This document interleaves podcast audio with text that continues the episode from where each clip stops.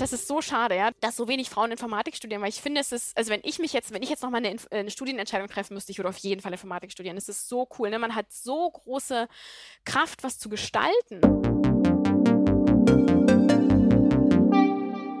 Hallo und herzlich willkommen zu unserer vierten Ausgabe von Female Founders. Wir sind Christina und Hanna aus dem Team des Gründerwettbewerbs digitale Innovation.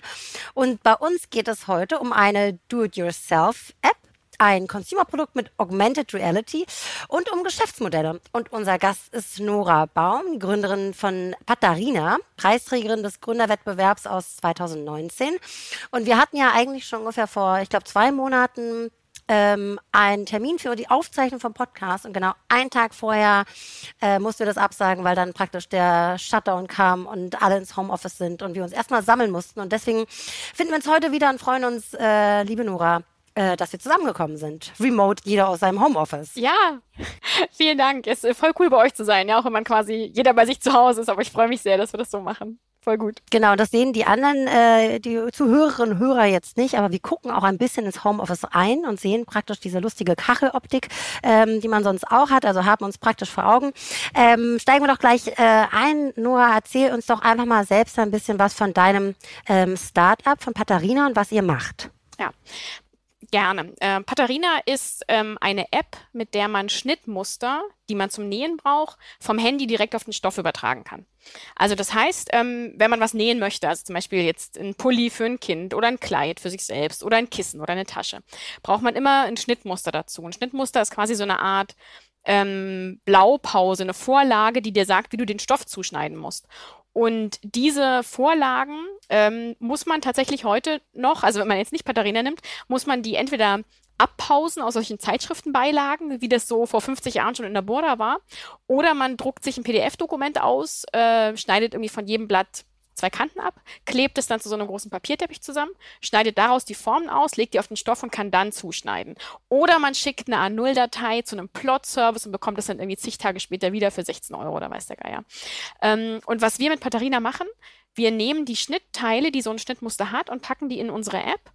Und dann kannst du ähm, bekommst du die Schnittteile quasi auf deinem Stoff virtuell angezeigt und kannst sie mit einem Trickmarker einfach auf den Stoff skizzieren und so in kürzester Zeit einfach dein äh, Schnittmuster zuschneiden, ohne halt irgendeine Papierbastelarbeit vorher zu haben, sondern du arbeitest direkt am Stoff, fängst direkt an, überträgst das Schnittmuster auf den Stoff, schneidest aus und kannst gleich losnähen. Und ich habe mir das natürlich vorher angeguckt und es ist einfach so wahnsinnig praktisch, dass ich mich frage, ob nicht äh, mit der Erfindung eures Startups Schnittmuster vollkommen AD sind und keiner mehr auf die Idee kommt, sowas auszuschneiden, sondern sofort alle aber instant angefangen haben, mit eurer App zu arbeiten. Also das ist genau natürlich unser Plan, ja. Aber das geht natürlich leider, leider auch nicht ganz so schnell, wie man, wie man das vielleicht gerne möchte. Ja, irgendwie der Plan, da jetzt den Schnittmustermarkt vollständig zu revolutionieren, den haben wir, ja. Das ist, ist unser Ziel. Also das Ziel ist so in, sagen wir mal, zwei bis drei, vier Jahren vielleicht, dass die meisten Leute die Schnittmuster wirklich per App übertragen. Ne? Also ich glaube, es wird immer Leute geben, die sagen, nee, nee, ich bleib lieber bei dem Papier. Ähm, es gibt manche, die sagen zum Beispiel, für sie ist das meditativ, dieses Zuschneiden. Weiß nicht, kann ich nicht so nachempfinden, aber ich meditiere auch nicht. Ähm, und es wird sicherlich auch immer irgendeine Art, eine Kategorie von Schnittmustern geben, wo man sagt, na ja, das möchte ich jetzt lieber auf Papier haben, aus welchen Gründen auch immer. Aber für das, für die aller, allermeisten Anwendungen, ähm, für die aller, allermeisten Schnittmuster und, und Hobbynäher ist es, glaube ich, genau das Richtige, das so zu machen, wie, wie wir das anbieten. Es ist nicht nur praktisch, weil du halt irgendwie diese, diese Bastelarbeit dir vorher sparst, sondern das ist auch ähm, von der, von der Übersichtlichkeit später. Ne? Wenn man so anfängt zu nähen, dann ist das alles noch nicht so schlimm. Dann hat man so zwei, drei, vier, fünf Schnittmuster und die hat man dann, hat man die Teile irgendwie in so Folien und das hat man dann irgendwo abgehofft. Und dann werden das aber immer mehr. Ja? Und dann hat man irgendwann drei Ordner. und dann fühlt man sich im Nähzimmer schon wie im Büro. Oder man schmeißt das alles in eine Schublade und dann denkst du so, hey, das könnte ich ja nochmal nähen. Und dann versuchst du das zu finden, ne, dieses Schnittmuster, und dann fehlt garantiert irgendein Schnittteil. Und das passiert in der App halt nicht. Da ist einfach alles so da, wie du es brauchst. Oder, was mir auch ganz oft passiert ist, als ich noch für meine Kinder genäht habe, die wachsen dann halt und dann musst du quasi das Ganze nochmal abpausen oder ausschneiden, weil die Kinder ja größer werden. Ne? Und das ist mit der App halt auch irgendwie, also ein Klick und dann bist du in der nächsten Größe. Ne? Also total schnell. Und aktuell ist ja natürlich das heiße Thema Mundschutzmasken selbst ja. nähen. Habt ihr natürlich sofort aufgegriffen und ich habe gesehen, ja. auf eurer Webseite gibt es etliche Designs und Muster. Wie oft wurde das denn schon runtergeladen? Weißt du das? Hast du da eine Zahl? Äh, Nee, habe ich jetzt nicht im Kopf, aber es ist tatsächlich eines unserer absoluten Renner, äh, diese, diese Mundschutzbehelfsmasken im Dreischnittmuster. Wir haben das übrigens tatsächlich nicht sofort reingepackt. Ich weiß nicht, ob ihr das mitbekommen habt, aber das war so, eine Woche lang war das so im Näh, in der Näh-Community war das voll das heiße Thema. Ne? Darf man Mundschutz nähen oder ist das eigentlich, gehört das verboten? Ne? Mittlerweile kann man sich gar nicht mehr vorstellen, die Welt ändert sich so schnell im Moment. Ne? Jetzt tragen halt alle diese, diese Masken. Aber das war da tatsächlich eine Zeit lang, dass man sagte, nein, das schützt ja gar nicht vor Corona und das wiegt die Leute in falscher Sicherheit, dann feiern die alle Corona-Partys. Ne? So lief die Argumentation. Und dann habe ich so drei, vier Tage habe ich mich geziert und dachte, nee, das machen wir nicht. Das war noch vor Ostern. Ähm, dachte ich, nee, das können wir nicht machen. Irgendwie, die Leute haben schon recht, ne? wenn man dann so einen Mundschutz um hat. Und natürlich ist er nicht vergleichbar mit so einer FFP FFP2 oder FFP3-Maske vom, vom Eigenschutz her. Ähm, und dann feiern die wirklich, wirklich Corona-Partys. Und dann habe ich diese, ähm, das ging ja ganz vielen so, ne? Für mich, also der Wendepunkt in dieser Corona, äh, dieser ganzen Corona-Sache, einer der ersten Wendepunkte war diese Bilder von den Leichentransportern in Bergamo, wo diese Militärlaster dort nachts gefahren sind, Laster um Laster um Laster mit den ganzen Leichen drin. Äh, und dann dachte ich so, okay, es ist mir jetzt vollkommen egal, ob irgendjemand meint, dass da jemand eine Corona-Party feiert wegen meinem Mundschutz. Und dann haben wir drei Schnittmuster reingemacht ähm, und die sind sehr, sehr, sehr gut angekommen. Also das äh, läuft, läuft super und ich habe auch meine eigenen Mundschutze alle danach genäht und äh, also haben auch ganz, ganz viele wirklich gespendet und so. War total cool. Ich wollte gerade sagen, wir hatten ja also mal recherchiert, es gibt ja ungefähr fünf Millionen Hobbynäher und Hobbynäherinnen, aber das muss ja jetzt durch Corona praktisch exorbitant gestiegen sein. Also allein in meinem Freundeskreis ist jeder, der auch vorher noch nie eine Nadel in der Hand hatte, hat auf einmal angefangen, sich eine, äh, einen Mundschutz selbst zu nähen oder also zumindest ja. selbst zu konstruieren. Hast, merkst du das aktuell auch bei euch in den Userzahlen, dass das hochgegangen ist? Ja, genau. Also wir, wir sehen einen Corona-Effekt mhm. ungefähr, also bei uns ist ein Viertel mehr los als sonst in der App. Ja, Wahnsinn. Also das ist schon, und das ist viel Mundschutz, aber es ist auch, äh, also auch die anderen Schnittmuster segeln da so mit, würde ich mal sagen. Ne? Vielleicht ist es ein Effekt davon, dass die Leute jetzt zu Hause sind. Ich hatte da am Anfang, da wurden wir oft gefragt, hey, seid ihr die Corona-Gewinner so ungefähr, weil jetzt die Leute halt mehr Zeit haben zum Nähen, aber ich dachte so, hm, die haben alle ihre Kinder zu Hause, ich fürchte nein. Ne? Denn wenn man die Kinder zu Hause hat, dann kommt man, hat man doch nicht so die Ruhe irgendwie. Aber doch, ähm, äh, also es sind vor allem die Mundschutze, die, die jetzt mehr nachgefragt werden und die anderen sind so ein bisschen, also merkt man auch, dass für einen Mai, es ist ja üblicherweise jetzt die Zeit, wo weniger genäht wird, weil es draußen halt wärmer wird, aber äh, dafür ist doch relativ viel los. Ich möchte nochmal gerne eine Frage stellen. Äh, Nora, wie bist du eigentlich dazu gekommen, auf die Idee? Also du warst ja in deinem früheren Leben erfolgreiche Unternehmensberaterin bei einem großen Beratungshaus, das mit Mac anfängt. Ähm, wie, wie kam denn die Idee und, und ähm, was hat dich dazu getrieben, auf einmal zu sagen, okay, ich gründe jetzt einfach mal? Also die Idee kam so ganz seltsam, wir sind von der Party nach Hause gefahren, von der Silvesterparty. Und ich war so im Halbschlaf im Auto und dachte so, oh, wenn man, ähm, da hatte ich, also ich hatte schon als Kind nähen gelernt und habe dann aber äh, lange nicht genäht, wie so ganz, das ist eine ganz klassische Näherin-Karriere. Ich habe so als Kind das gelernt, dann ganz lange das nicht gemacht, ne, so im Studium und so. Und dann ähm, so mit dem zweiten Kind wieder angefangen. Äh, und äh, das Thema Schnittmuster ging mir schon immer auf die Nerven. Ne? Das ist halt, also das ist unfassbar, wenn man sieht, wie man das noch machen muss. Und dann denkt man so, wow, was doch so alles geht und wir machen hier Schnittmusterpausen, die irgendwie auf Folie haben. Und äh, dann war ich halt so im Auto im Halbschlaf und dachte so, oh, wie cool wäre das, wenn man das irgendwie mit Licht machen könnte. Und dann sind wir schlafen gegangen und dann bin ich irgendwie aufgewacht und dachte, hey, das wäre eigentlich so ziemlich cool. Und habe meinen Mann geweckt und ihm das kurz erklärt und er meinte so, naja gut, das ist ein Beamer, das ist so ein bisschen langweilig, ne? Wenn man so mit Licht die Schnittmuster auf den Stoff bringen würde. Aber ich dachte mir, das ist geil, das mache ich. Und hatte dann wirklich ein halbes Jahr lang diese Idee, dass ich ein ähm, Schnittmuster-Beamer-Startup haben wollen würde. Und äh, also diese Idee irgendwie, dass man irgendwann, äh, das ist ja, ich glaube, in unserer Generation hat ja jeder diesen, diese Vorstellung, dass er irgendwann vielleicht mal ein Startup äh, haben wollen würde, ne? oder sich irgendwie selbstständig machen möchte. Und bei mir war dann sozusagen der, die Zeit gekommen. Und äh, also ich war sozusagen mental dafür bereit und dann kam diese Idee, dachte ich, geil, das mache ich. Und ein halbes Jahr lang habe ich das wirklich so gedacht und dann habe ich meinen Mitgründer kennengelernt und auch unseren Mentor, den wir für das Exist-Stipendium äh, hatten. Und damals mhm. war gerade diese erste Hochphase von Pokémon Go. Und äh, also alle Welt war mit, ähm, mit Augmented Reality am Machen. Und äh, meine Kinder und ich, wir haben auch Pokémon Go gespielt. Und dann ist es halt recht naheliegend, ne? wenn man darüber nachdenkt, irgendwie äh, etwas mit einem Beamer zu machen und dann sieht man, okay, mit Augmented Reality kann ich virtuelle Dinge in der Realität anzeigen. Warum nicht ein Schnittteil auf einem Stoff? Ja, und so kam das halt, die haben relativ schnell einen ersten Prototypen gebaut, irgendwie in drei Wochen. und gesehen, dass das ganz okay funktioniert hat, dafür, dass wir wenig Zeit reingesteckt haben und dachten, hm, mit ein bisschen mehr Zeit wird es garantiert besser und haben dann quasi den Schnittmuster Beamer ad acta gelegt und angefangen direkt ähm, an der App zu entwickeln. Und wo hast du den Mitgründer hergehabt? Mm, ich habe über meine Doktormutter, die habe ich halt gefragt, ob die irgendeinen Professor kennt, der Exist, ähm, unser Exist-Stipendium als Mentor betreuen, also unser angedachtes, gewünschtes Exist-Stipendium als Mentor betreuen könnte, der aus dem Bereich Informatik kommt. Und dann hat sie mir den Professor Leverenz von der BTU hier in Cottbus ähm, empfohlen, der macht angewandte, also quasi angewandte Informatik und der hatte dann gleich beim zweiten Treffen, mein, und das hier ist übrigens der Markus Ulich, ähm, der ist bei mir Doktorand und der wird demnächst fertig, ja. Und übrigens, der forscht genau an dem, was zu Katharina passen könnte. Und der Markus Ulich ist jetzt der Mitgründer. Wow, also, wunderbar. Also, und woran hat, hat der geforscht? Gut gepasst. Bitte? Was hatte der geforscht? Äh, Softwarevisualisierung hauptsächlich. Also wie stelle ich Software in einem visuellen System dar, um sie verständlich zu machen? Und das ist interessanterweise gar nicht so anders von, wie stelle ich Schnittteile dar, ja, um sie verständlich zu machen. Also da sind schon ziemlich viele Konzepte, die man tatsächlich bei beidem nutzen kann. Und du bist ja eigentlich studierte Soziologin und Politologin, hast dann aber promoviert in dem Bereich Digitalisierung von Handwerksdienstleistungen. Ja, ähm, also genau. wie, wie kam das eine zum anderen? Ja. Okay. Also ich habe auch ein bisschen BWL studiert, ne? Das muss ich Das stimmt. Sagen, äh, Im Nebenfach. Haben wir das nicht alle? Ja, ne, genau. sind wir nicht alle Betriebswirte. Ähm,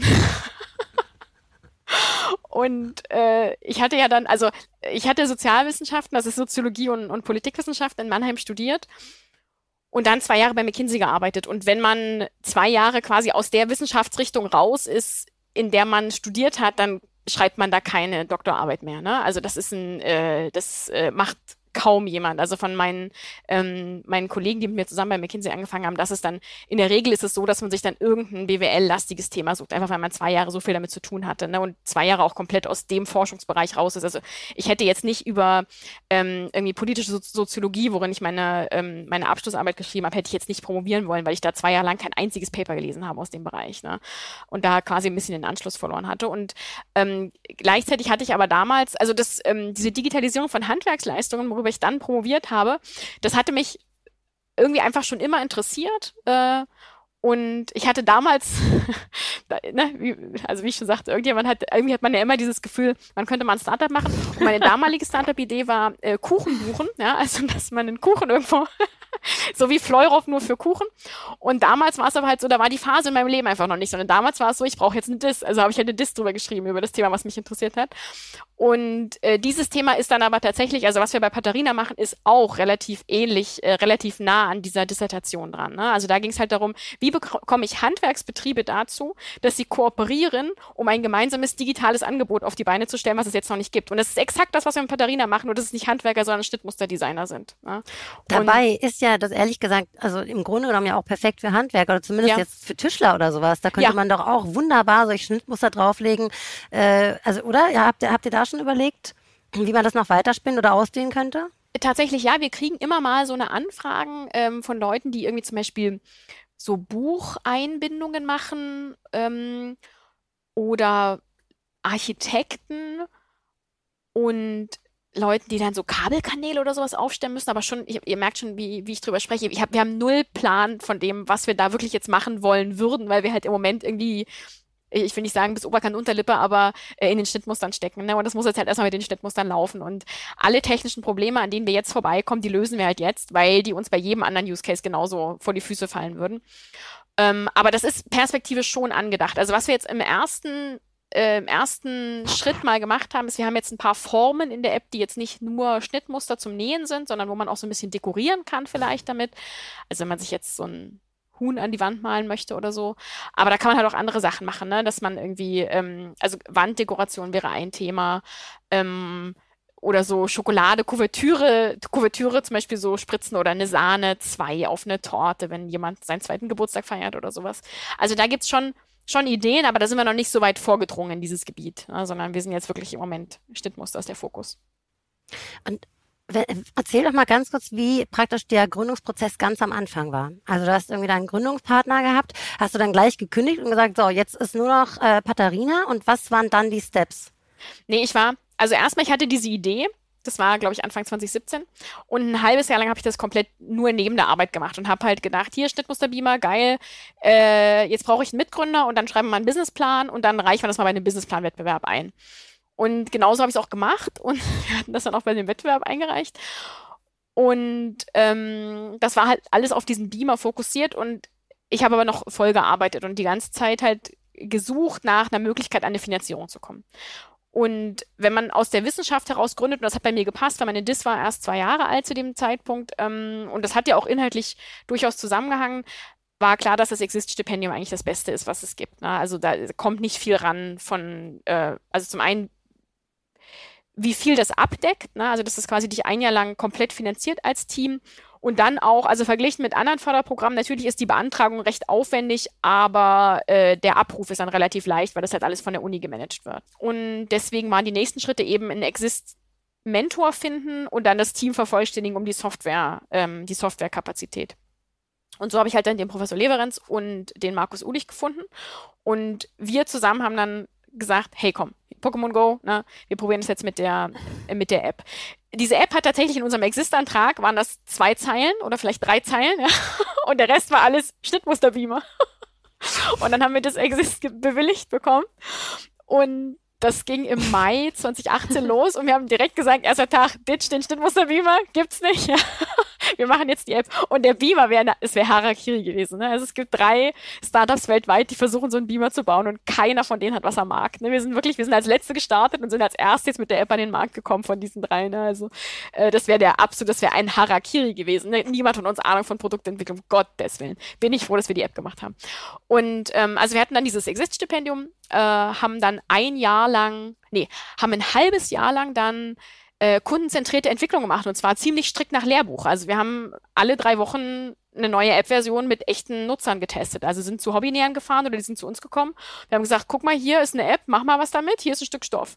Und äh, dann haben die halt das Schnittmuster übertragen. Ja? Und so haben wir uns halt dann quasi angenähert und äh, gelernt, wie das so gehen kann, dann irgendwann die GmbH gegründet und ja, dann war Exist irgendwann vorbei. Das ist auch irgendwie, huh, denkt man, okay, ziemlich krass, so von einem Monat auf den anderen kommt dann kein Geld mehr. Da hat man dann halt einen Business Angel gefunden und sind dann ähm, drei oder vier Monate später mit der App an den Markt gekommen. Du hast ja gerade schon relativ viele Themen auch angesprochen. Ich würde gerne noch mal äh, ein bisschen tiefer gehen in, in Richtung eurer Zielgruppe. Also das, du hast so einfach gesagt, ja, wir sind dann einfach zu den Näheren nach Hause gefahren. Also wie habt ihr die denn gefunden? Gibt es da eine Datenbank? Ich suche Näherinnen in meinem Umkreis. nee, es gibt ein böses Wort, das heißt Schneeballsystem. Ja. Also wir haben halt einfach, ich habe halt meine Freundin gefragt, hey, mach doch mit. Also die erste, die erste Testerin war tatsächlich äh, die Frau von der Uni, die uns, uns beraten hat, wie wir an das Exist-Stipendium kommen. Die näht ja hobbymäßig auch, es nähen ja so viele. Ne? Wenn, man, also, wenn man mal fragt, ist ja unfassbar. Also nähen verbindet. Äh, ja. Wer alles näht. Äh, Männer wissen das nicht, aber Frauen wissen das. ja. Und die nächste war meine Schwägerin und dann noch halt andere Freundinnen. Und dann haben wir einfach jeden gefragt, hey, wen kennst du denn noch, der das machen könnte? Und nebenbei hatten wir unsere Webseite, wo wir halt dann immer wieder Anmeldungen eingesammelt haben. Und da haben wir dann auch hin und wieder mal rumgefragt, wer kann denn testen? Und dann haben sich Leute gemeldet, die halt irgendwie in der Nähe waren. Oder wir haben es mal in so eine Facebook-Nähgruppe gestellt. Also das das Näh-Universum ist ja doch recht eng geknüpft. Also da haben wir dann, es war kein Problem, jemanden zu finden. Ne? Also wir sind auch jetzt nicht weit gefahren. Wir waren in Berlin, in Potsdam, Dresden und Leipzig waren wir für Tests mhm. gewesen mhm. und bei uns halt. Und bei wie vielen Leuten wart ihr dann so? Also waren das so 50, 100? Wie viele? 40. Okay. Nee, bei 40. Mhm. Okay. Also bei 40 Leuten waren wir und jeder Test hat uns ungefähr, mhm. also jetzt ohne Anfahrt hat uns jeder Test ungefähr zwei Stunden gekostet. Und du hast eben auch gesagt, und dann haben wir einen Business Angel gefunden, so ganz ja. nebenbei. Das klingt alles, als wäre das ein Spaziergang gewesen. Um Gottes Wie habt ihr den denn? Ja, eben, wahrscheinlich war es eigentlich davon, nicht. Nichts davon war ein Spaziergang, ja. Wie, wie, war, wie, wie, wie habt ihr den denn dann gefunden? Vielleicht noch ganz kurz für diejenigen, die nicht wissen, was ein Business Angel ist. Also es ist eine Person, die hat meist äh, eine Vorgeschichte, ist erfolgreicher Unternehmer, hat entsprechend das Kleingeld, um in Startups zu investieren und die auch zu unterstützen mit seinem Netzwerk. Ähm, und das ist eigentlich vor allem für eine Anfangsfinanzierung immer ein guter Weg. Die steigen auch noch gern bei Early Stage Startups ein. Ganz genau. Also ich würde sogar sagen, es ist, wenn du, wenn du Early bist, fast eine der einzigen Möglichkeiten, wie man an eine Finanzierung kommt, weil man jetzt nicht irgendwie so ein ganz klarer VC-Case ist. Und ähm, ja, wir haben den Business Angel wirklich tatsächlich auch zufällig gefunden. Also wir sind natürlich immer bei irgendwelchen Pitch-Veranstaltungen rumgelaufen und haben hier gepitcht, dort gepitcht, uns überall vorgestellt und so. Aber das ist ja doch schon, also das ist ein mühsames Geschäft, ne? Also da jemanden zu finden und vor allen Dingen, also diese Pitch-Veranstaltungen, ne? Da ist irgendwie so eine coole Fitness-App und dann ist irgend so ein Leute, die verschicken dann irgendwelche, die machen den neuen Kakao und so, ne? Und man denkt, das ist alles mega geil, da kommt auch irgendein so ein Fintech und dann kommen wir mit unseren Schnittmustern, ne? Und dann denkst du immer so, ey, ich fühle mich so bekloppt, ja. Diese ganzen Männer ist, was ich da alles erlebt habe, das, also ein Mann, der sagt zu mir mal bei so einer Pitch-Veranstaltung, ist ja ganz cool, was ihr da gemacht habt, aber sag mal ganz ehrlich, kein Mensch näht. Meine Oma hat genäht, aber sonst macht das niemand. Ich so, na, doch, schon, so die ein oder andere, ja. Also Frauen halt hauptsächlich. Aber auch so unser Alter, ne, der war halt so alt wie ich ungefähr. Und dann habe ich so, dachte ich, na, der hat doch von, von seinem Kind erzählt. Ich so, na guck mal, zum Beispiel dein Kind, ne, das in der Kita sind bestimmt auch Kinder, die auch selber nähen und so. Und es entspann sich ein wirklich mehr, mehrminütiges Gespräch, an dessen Ende rauskam, seine Frau näht auch. Ja, die hat eine Nähmaschine zu Hause, das Kind trägt selbstgenähte Sachen, wahrscheinlich zieht er dem Kind selbstgenähte Sachen jeden Tag an und checkt es einfach überhaupt nicht, ne? Und, und also, weiß noch gar nicht, wie anstrengend es ist, für seine Frau diese Schnittmuster auszuschneiden. Ja, das, das sowieso Zeit. nicht, ne? Und dann am Ende kam auch seine Schwester näht auch. Und da dachte ich so, das ist die Ignoranz, der wir gegenüberstehen, ne? Weil das ist bei diesen Pitch-Sachen und in diesem ganzen, in dieser ganzen Startup-Blase. Und halt natürlich viel, viel mehr Männer als Frauen unterwegs. Und die gehen dann halt einfach ja. hart davon aus, dass es bei uns überhaupt keinen Markt gibt, dass das eigentlich niemand macht, weil sie es selbst nicht machen, ne? Und weil sie es auch nicht mitbekommen. Und das ist dann schon, also das war schon schwierig, ne? Da und an diesen, an den Business Angels sind wir wirklich zufällig gekommen. Also das war quasi äh, jemand, dem ich gesagt habe, dass wir einen Business Angel suchen. und dann irgendwann mehrere Monate später von ihm eine E-Mail bekam, er würde einsteigen aha, okay. also ich hatte das mehr so nebenbei erzählt, ja. Und dann war seine Frau auch, hatten wir zum Test, weil die auch näht und das war einer unserer allerkatastrophalsten Nutzertests, weil sie eine Gleitsichtbrille hat und das ist was, womit wir überhaupt nicht umgehen können, weil Gleitsichtbrillen und Augmented Reality, das äh, passt nicht zusammen, ne? Oder zumindest halt unterschiedlich gucken, auf Stoff gucken, auf das, ähm, auf das Handy gucken. Das ist ganz, ganz schwierig. Und dann waren wir total überrascht, dass er sagte, ja, er würde investieren. Wir dachten, was? Aber das, bei der Frau war das doch, das war doch so ein peinlich, also uns war der Test total unangenehm, ne? Aber er meinte so, nee, nee, das wird schon und äh, sie kriegen das hin und er hat da, ist da guter Dinge, ne? Also da haben wir wirklich, es ist halt gut, Voll wenn man gut. jemanden findet, der für das Thema brennt. Ne? Das braucht man am Anfang auch, weil das ist ja, nichts läuft glatt am Anfang, ne? Und alles, was klingt wie ein Spaziergang, war äh, in der Realität halt viel harte Arbeit. Und deswegen ist das auch schon gut, wenn man jemanden hat, der sagt, ich finde das Thema einfach super. Und was hat dir da am meisten Spaß gemacht?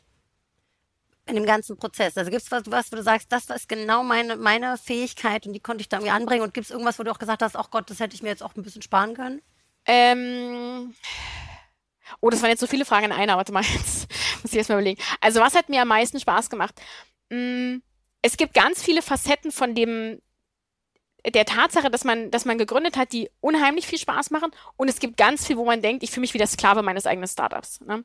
Und beides ist aber irgendwie, also äh, beides ist immer präsent. Deswegen, was für mich irgendwie anders ist, ist, dass äh, ich finde, die Ausschläge sind viel gewaltiger. Also wenn man was erreicht hat, kann man sich viel, viel mehr darüber freuen, als man das als Angestellter jemals könnte, weil es einfach viel, viel relevanter ist für einen selber. Und gleichzeitig alles, was einem, sag ich mal, in die Fresse fliegt, das fliegt einem halt mit so richtig Wucht. Ne? Also das ist halt, also es ist einfach, dass die Ups und Downs sind viel, viel ausgeprägter. Und das ist grundsätzlich aber sehr cool, ne, weil man halt irgendwie, also dafür macht man es ja auch, ne, weil man halt sagt, komm, das ist jetzt hier, das ist cool. Und ähm, ich habe früher auch so eine, auf die Frage immer geantwortet, ich finde es total cool, äh, dass ich keinen Chef habe, ne. Und jetzt mittlerweile denke ich manchmal, aber so schlecht war es doch nicht, jemand zu haben, der einem sagt, wo es lang geht. Ne? Also ich glaube, das, äh, das, das wandelt sich auch. Und dann ähm, mache ich Sachen, die mir Spaß machen, total viele. Und ich mache auch ganz viele Sachen, die mir überhaupt keinen Spaß machen. Ne? Also jetzt ist schon wieder der Zehnte vorbei und ich habe nichts zum Steuerberater geschickt. Oh, oh, oh, oh. Ne? Muss ich noch machen. Ne? Also das ist halt, aber das ist, glaube ich, auch normal. Ne? Man macht halt einfach alles selbst, solange man jetzt nicht viele Mitarbeiter hat. Und ähm, deswegen, ja. Ja, apropos Mitarbeiter, da, da, wollte ich dich direkt fragen, wie, viel, wie viele Leute seid ihr denn jetzt und was sind so die Hauptaufgaben im Team? Wir sind zwei Gründer, ein äh, Vollzeit-Developer ähm, äh, und ein Teilzeit-Developer, also so ein Werkstudent.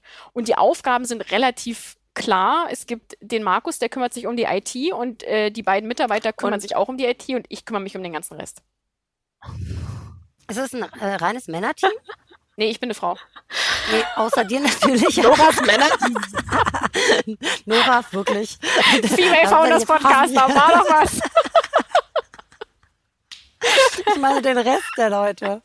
ja, das sind alles Männer. Es ist nicht so leicht, eine Frau in der Informatik zu finden. Aber jede Frau, wir sitzen ja im, äh, in der Uni ganz präsent äh, im Informatikerhaus sozusagen. Und immer wenn da eine Frau draußen lang geht, dann versuche ich schnell zu erklären, was wir mit Katharina machen, damit sie das schon mal im Hinterkopf hat, ja, wenn sie irgendwann mit dem Studium fertig ist. So eine Angel fischen, dass sie gleich wieder reinkommt. Korrekt, korrekt. Aber da laufen halt auch nicht so viele lang, ne? Also ähm, drei oder so.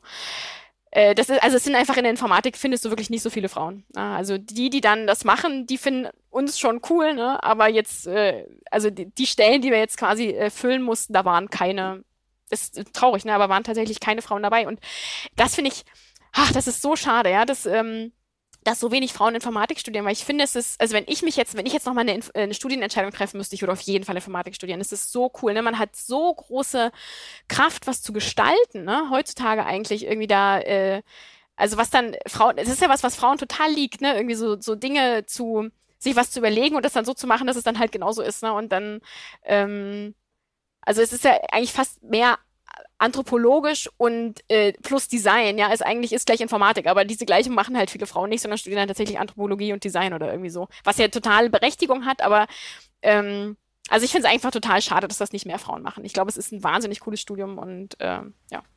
Das ist auch ein ganz gutes Stichwort. Ähm, und zwar insgesamt, du hast ja schon gesagt, es gibt wenig Informatikerinnen, es gibt auch relativ wenig Gründerinnen ja. ähm, die Startups gründen ne? und vor allen Dingen also digitale Startups. Und äh, wir haben jetzt gerade oder bald kommt unsere Gründerinnen-Studie raus. Wir haben nicht eine Studie gemacht ähm, im Rahmen des Gründerwettbewerbs Digitale Innovationen, ähm, wo wir erforscht haben, was praktisch äh, Frauen davon abhält zu gründen oder was so ein bisschen die Hürden sein könnten, äh, mit dem Titel Female Founders in der Digitalbranche Gründungsbarriere Rollenbilder. Und da ging es nämlich darum, ob jetzt Geschlechterstereotype äh, Frauen auch, auch, davon abhalten oder auch von dem Erfolg abhalten, den sie haben könnten in der, beim Gründen. Und das trifft sehr gut zu mit dem, was du beschrieben hast, wenn du irgendwo deine Idee gepitcht hast. Hast du da das Gefühl gehabt, du bist da irgendwo äh, im, ähm, hast da Nachteile als Frau oder mit einem Thema, was vielleicht nicht äh, klassisch erstmal so ein männerdominiertes Thema ist? Also ich hatte nicht das Gefühl, dass ich als Frau Nachteile hatte. Das ist aber ein Gefühl, was ich in meinem Leben eher selten hatte. Das liegt, glaube ich, eher an mir als an der Situation, sondern eher, wie ich die Situation äh, lese, dass ich das nicht auf, auf mich oder auf mein Geschlecht attribuiere. Ähm, oder vielleicht wirklich auch so männlich, keine Ahnung. War ja gerade eben schon kurz unklar. Und ähm, aber unser, äh, also unser Produkt sozusagen, dass das ein weibliches Produkt ist, das ist schon, ne, also das, das merkt man schon, dass das irgendwie schwieriger zu vermitteln ist. Ich habe äh, meine, meine männlichen ähm, Kollegen mal verpflichtet, so ein Schnittmuster zusammenzukleben und auszuschneiden. Die haben nach zehn Minuten gesagt, wir hören jetzt auf, das ist doch totaler Quatsch, sowas machen wir nicht. Was für ein Unsinn. Ne? das kann doch nicht wahr sein. Du, du verschweigst uns irgendwas, ne? Ist das wirklich die Methode? Ja, das ist die Methode. Und das ist also, äh, da denke ich mir mal so, also das ist fast ein bisschen schade, aber irgendwie, das, unsere Welt ist halt so, ne, dass Sachen, die nur Frauen machen, da ist halt nicht so viel Innovation und Sachen, die Männer machen, da ist halt unheimlich viel Info Innovation, ne? Und das ist irgendwie, das ist so eine Imbalance, die als Frau ist man halt, man ist dann irgendwie, man gibt sich mit dem zufrieden, was man hat, keine Ahnung, oder man hat halt nicht die Ressourcen, um es zu verändern. Und die Männer sagen halt, geil, ich mach's, das äh, kann doch viel besser sein, ich mach's jetzt noch viel cooler oder so. Das ist immer was, was mich so ein bisschen, also wo ich so bisschen ratlos auch bin, warum das so ist, ob das in anderen Bereichen vielleicht auch so ist, aber ich habe schon das Gefühl, dass man in so reinen Frauenthemen, dass da weniger Innovation ist, dass da weniger vorangeht und dass es auch so ein bisschen übersehen wird in der Mehrheitsmeinung, ne? weil die Mehrheitsmeinung vielleicht doch nicht so arg von Frauen geprägt wird. Ne? Das, also den, den Eindruck hat man, hat man schon. Also ich denke manchmal so, nächstes mache ich eine Finanz-App, ja? Oder was mit Versicherung. Oder mit Autos. Das ist, das ist so witzig, dass wir auch so direkt dann sagen, ah, das ist ein Frauenthema, ne? Wenn man, wenn man nämlich an die erfolgreichen Designer denkt, dann fallen mir eigentlich nur männliche Namen ein. So. Ja, das stimmt. Und, aber ja. wie ist das denn eigentlich in der Textilindustrie, Nora? Also, wie gehen die vor? Schneiden die Schnittmuster oder nutzen die vielleicht auch irgendwas nee. Digitales? Wie läuft denn das äh, da? Ja, also äh, die Sachen in der Industrie, das ist ein komplett anderes, äh, das ist ein komplett anderer Prozess. Dort wird äh, mit solchen Schneidplottern quasi zugeschnitten. Also das sind so riesengroße Straßen, wo dann irgendwie 100 bis 1000 Lagen Stoff drin liegen und die werden mit einem so einem oszillierenden Messer oder Ultraschall oder einem mhm. ähm, na, äh, Sandstrahl oder einem Wasserstrahl zugeschnitten. Äh, und dieses, dieser Schneider, der da quasi drüber fährt, äh, Messer nenne ich es jetzt mal, das wird halt einfach, das sind CAD-Daten. Ne? Also das wird, wird, ist quasi wie ein, wie ein, wie ein Plot, wird das angesteuert. Und da werden dann halt irgendwie gleich tausend Lagen auf einmal geschnitten, die dann, die dann äh, zusammengenäht werden. Deswegen, ich weiß nicht, ob ihr den Effekt kennt, wenn ihr so ein T-Shirt, kennt ihr das, wenn so bei einem T-Shirt oder auch bei einer Hose, wenn sich die Seitennähte so ein bisschen drehen und das nicht so gerade mhm. nach unten hängt, sondern so ein bisschen immer alles sich so verwindet? Ja, woran liegt, liegt das? Ja, das liegt daran, dass es nicht exakt im Fadenlauf zugeschnitten ist, sondern ein bisschen schief gekommen ist. Und das passiert halt, äh, also kann passieren bei dieser, wenn so viele Lagen geschnitten werden, dass sich manchmal der Stoff so ein bisschen wegschiebt äh, oder manchmal sogar, um Stoff zu sparen, dass irgendein Teil halb schräg draufgelegt wird. Weil eigentlich ist so eine Stoffbahn, die hat halt einen Fadenlauf. Das ist quasi so wie, ähm, so wie die, die, die Fäden halt gewebt wurden, die Richtung der, der Fäden. Und in dieser Richtung muss auch gerade zugeschnitten werden. Also diese Richtung muss, so wie die Stoffbahn aus der Webmaschine kam, das muss quasi gerade an dir runterhängen. Und wenn das ein bisschen schräg zugeschnitten wird, dann hängt deine Klamotte halt die bisschen immer wieder gerade drehen. Ne? Und deswegen wandern die Nähte darüber. Weil die Klamotte möchte gern gerade im Fadenlauf hängen. Das klingt, als wärst du komplett schon Expertin auf dem Gebiet. Ähm, daher die Frage, also du hast wahrscheinlich extrem viel Wissen angehäuft in den letzten 24 Monaten, seitdem du mit Patharina gestartet bist. Was würdest ja. du sagen, in welchen Bereichen hast du am meisten äh, Expertise aufgebaut? Äh, also für, für mich, äh, was jetzt neu dazu kam, ist hauptsächlich, wie macht man Software? Ähm, wie arbeitet man mit Informatikern zusammen? Äh, dann natürlich so ein paar Sachen übers Nähen, die man vorher noch nicht wusste und über äh, ganz viel sowas, ähm, ich möchte es nicht Bildbearbeitung nennen, das ist falsch, aber mir fällt das richtige Wort dafür. Also wie man, äh, also Schnittmuster sind ja immer in irgendwelchen Bildbearbeitungsprogrammen, werden die ja üblicherweise nachbearbeitet und so weiter, ne? Und äh, das ist für uns natürlich auch ein wichtiger Punkt, wie kriegen wir das da raus, wie kriegen wir das bei uns rein, ne? Also diese ganze Technikalität dahinter, das, äh, da habe ich viel gelernt. Äh, und dann natürlich das ganze Online-Marketing und also es ist eigentlich alles Mögliche, ne? Äh, wie geht eine Finanzierungsrunde? Ähm, äh, und äh, ja, also, es ist Wahnsinn, was man alles lernt. Man kann es gar nicht so auf einen Punkt bringen. Ja? Aber ich glaube, am meisten habe ich tatsächlich über Informatik. Mhm. Ähm, also wie arbeitet man als Nicht-Informatiker am besten mit Informatikern zusammen? Das war sicherlich das, äh, das Interessanteste. Und wie verdient ihr dann Geld mit Patharina? Was, wie, ist, wie sieht das Geschäftsmodell dahinter aus? Das Geschäftsmodell ist momentan ruht nur auf einer Säule, aber perspektivisch sind mehr Säulen angedacht. Aber wir sind halt einfach noch nicht so weit. Ähm, Im Moment, wenn, wenn wir ein Schnittmuster, wenn ein Schnittmuster verkauft wird, wo ein Patharina-Code dahinter ist, dann kriegen wir eine Provision von dem Verkäufer. Also konkret ist es so, um ein Schnittmuster in die App zu bekommen, muss man irgendwo einen, einen QR-Code kaufen mit dem man das dann freischalten kann. Man kauft es nicht direkt bei uns in der App, sondern äh, bei demjenigen Designer. Es gibt massig äh, äh, kleine und größere Designer, die Schnittmuster herstellen.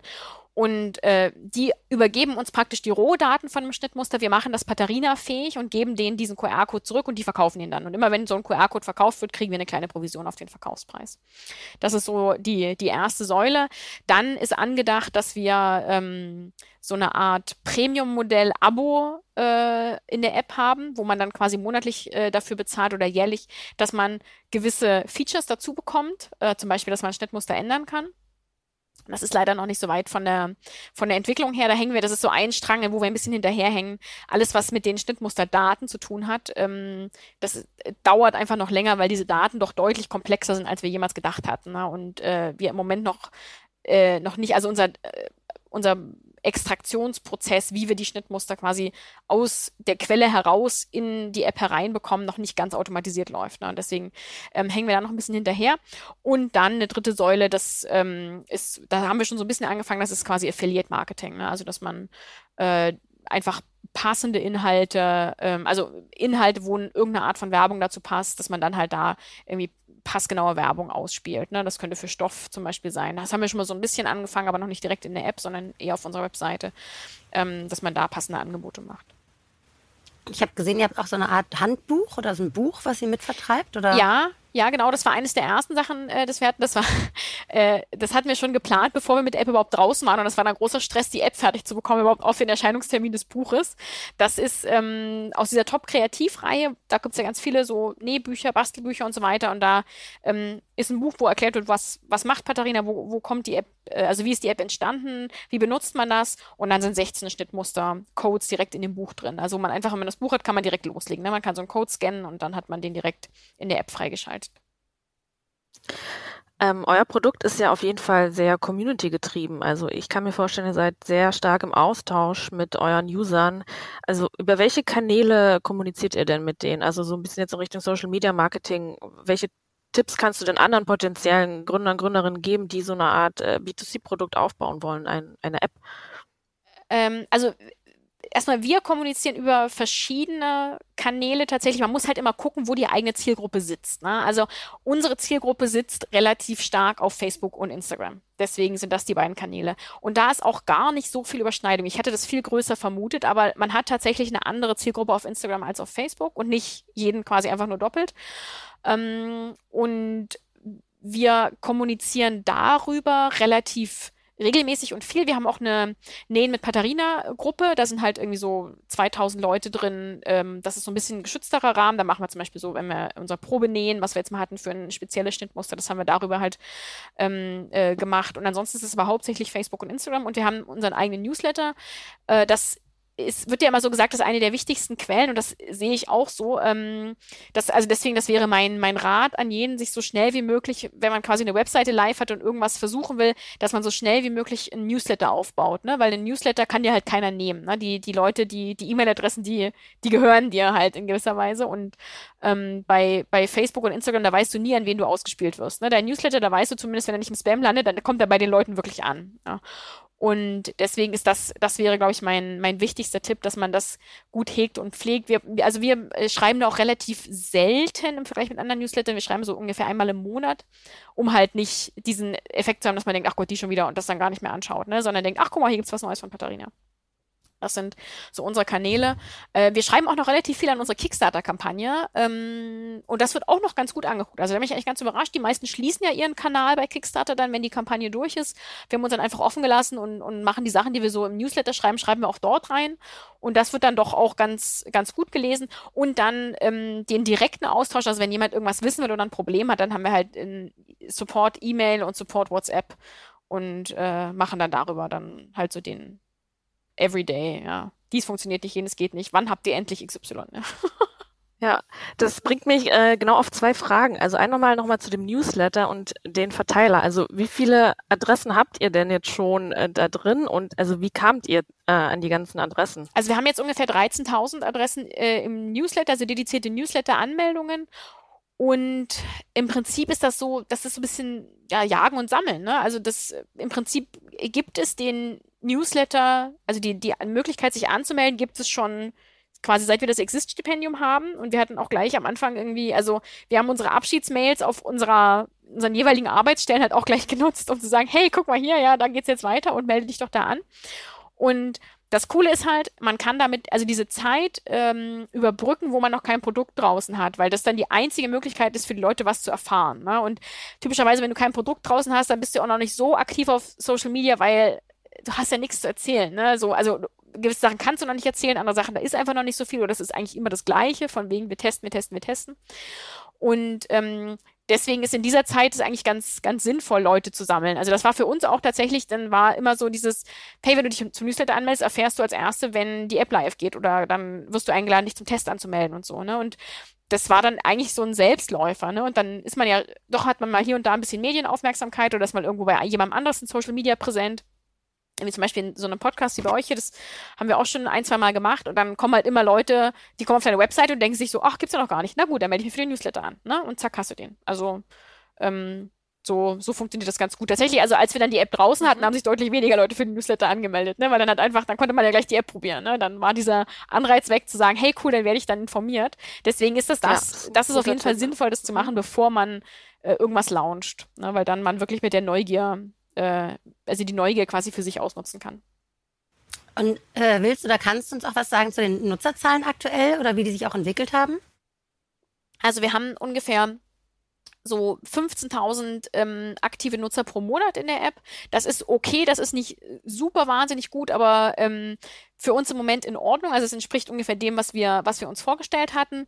Mm, das hatte sich bei uns am Anfang, ging das so stetig war das stetig steigend. Dann waren wir bei Höhle der Löwen ja gewesen. Da ging das ja natürlich durch die Decke und dann erstmal wieder runter. Ne? Das ist so ein ganz normaler Höhle der Löwen-Effekt. Das ist halt jeder, der da war. Ne? Dass du halt irgendwie an dem Abend, hatten wir, glaube ich, 40.000 Downloads alleine, ähm, was unfassbar war. Aber das sind halt auch ganz viele Leute, die sagen, ich gucke mir das mal an und dann denke ich mir so, aha, okay, habe ich gesehen. Und dann halt nie wiederkommen. Ne? Also das, ähm, das ist gar nicht äh, unnormal, aber man ist danach, ist man auf einem höheren Plateau sozusagen, von dem es dann, äh, von dem es dann losgeht.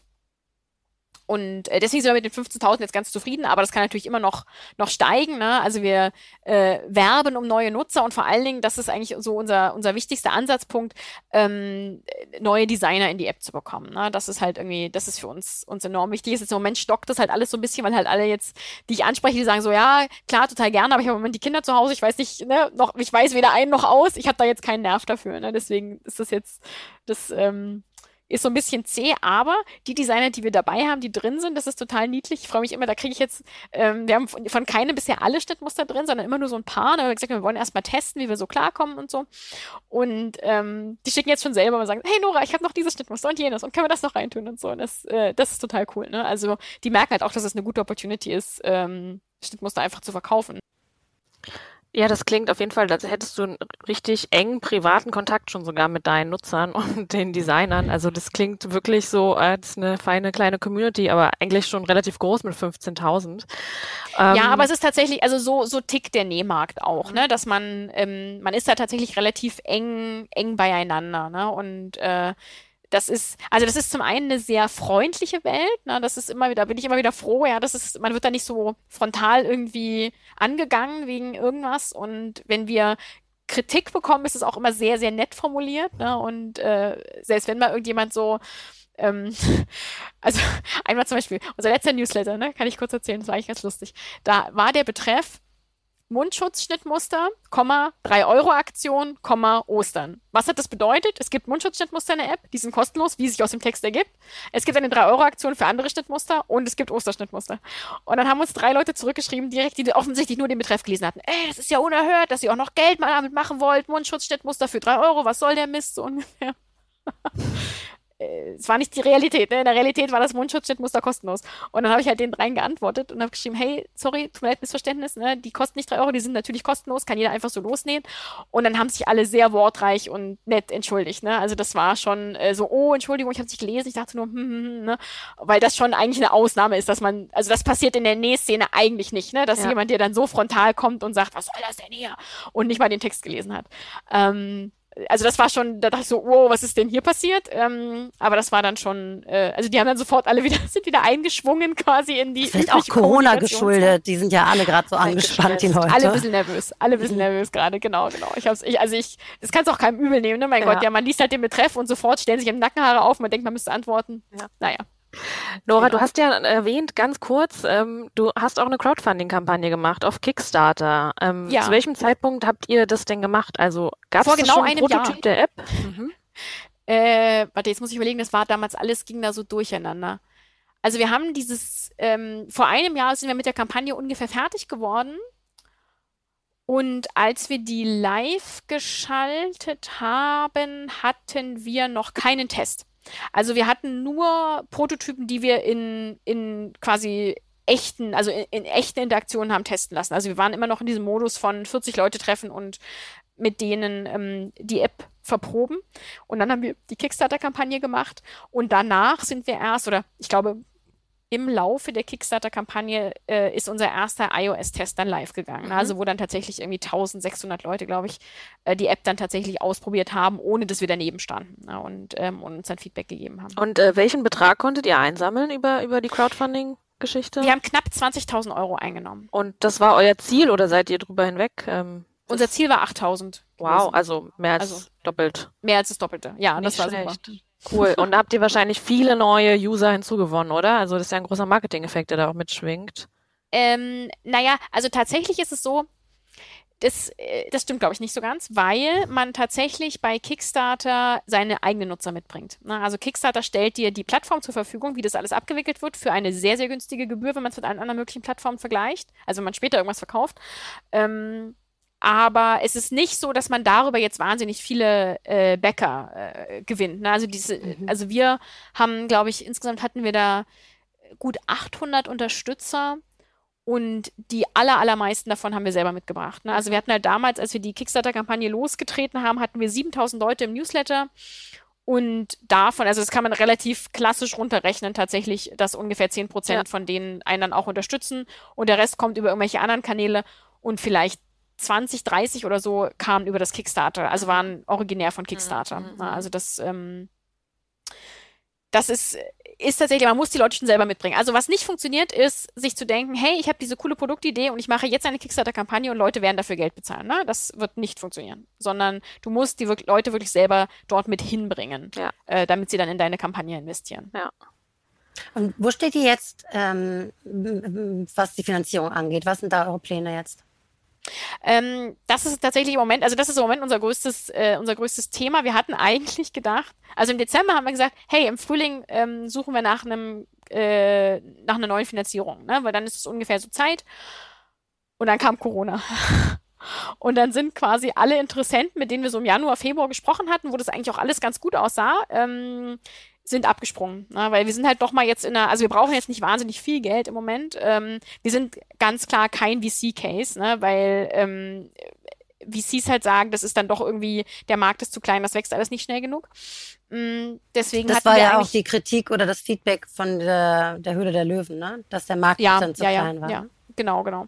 Ähm, und äh, aber das ist, ist für uns vollkommen in Ordnung. Also für uns reicht der Markt, der ist groß genug für, für unsere Anwendung. Aber äh, wir hätten deswegen eher so im Bereich von, ähm, also nicht jetzt im VC-Bereich, sondern eher in dem Bereich darunter von Investoren. Ne? Also das etwas erweiterte Business Angel-Kreis, sag ich mal, hätten wir geguckt.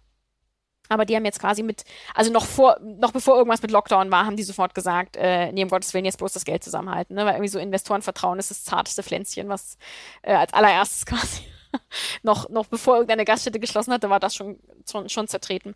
Ähm, deswegen ist das im Moment für uns ein bisschen schwierig. Wir sind jetzt irgendwie mit strategischen Investoren noch im Gespräch, aber bei denen ist halt auch irgendwie gerade alles, alles doof. Ne? Irgendwie die Läden waren lange zu und äh, keiner weiß so richtig, wie es weitergeht, wann, was, wo weitergeht, ne? wie sich die gesamtwirtschaftliche Lage entwickelt.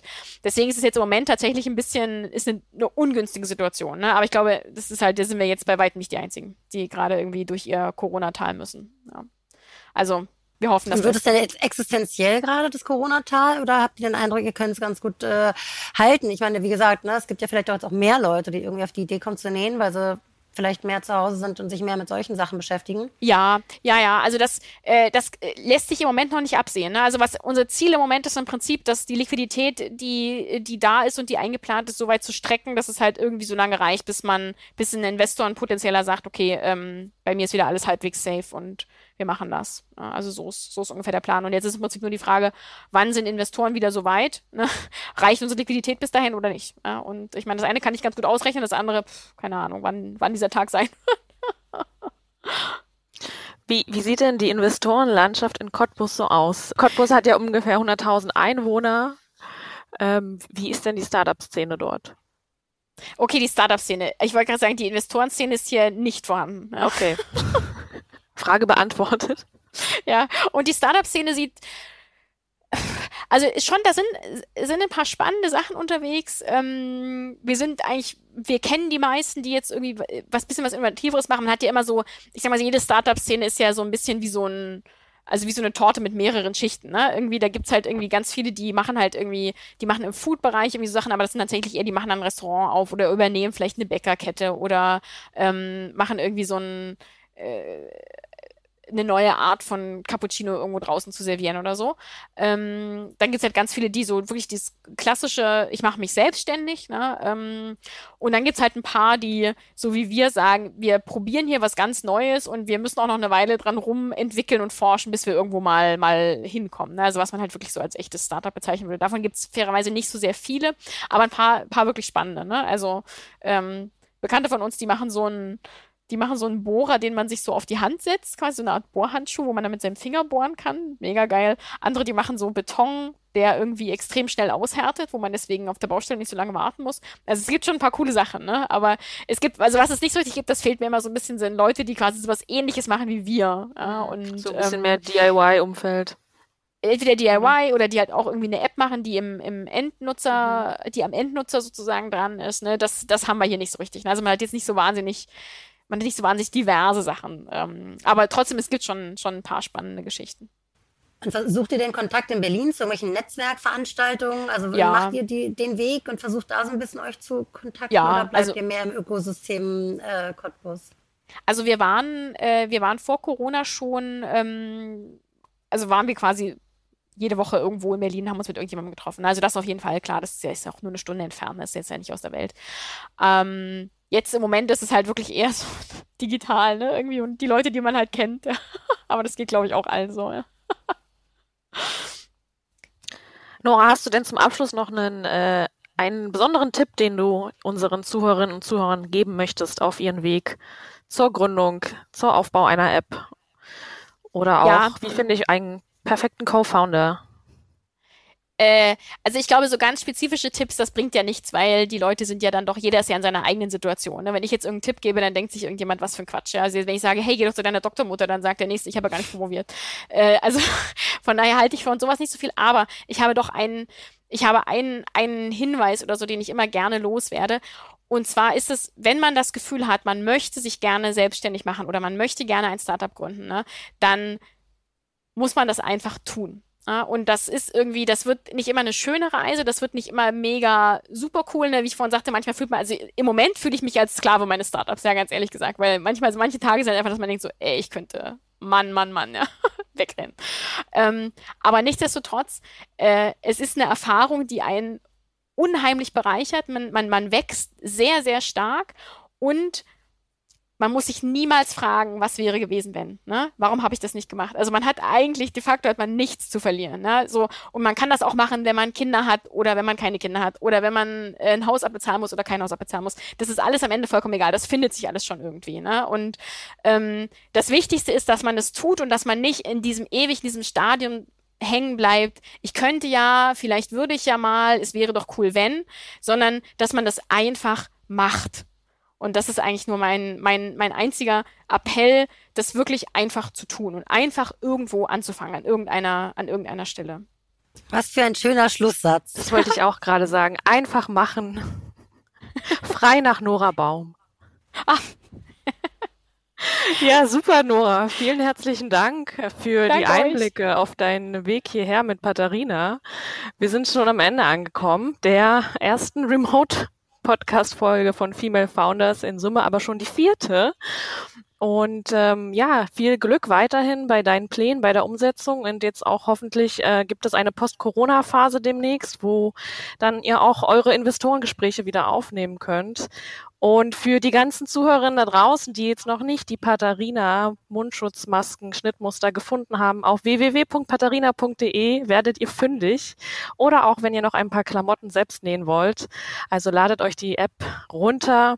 Und darüber hinaus freuen wir uns wie immer auch über Feedback von euch. Was hat euch gefallen? Was ähm, können wir besser machen? Welche Themen interessieren euch? Schreibt uns an podcast at femalefounders.digital.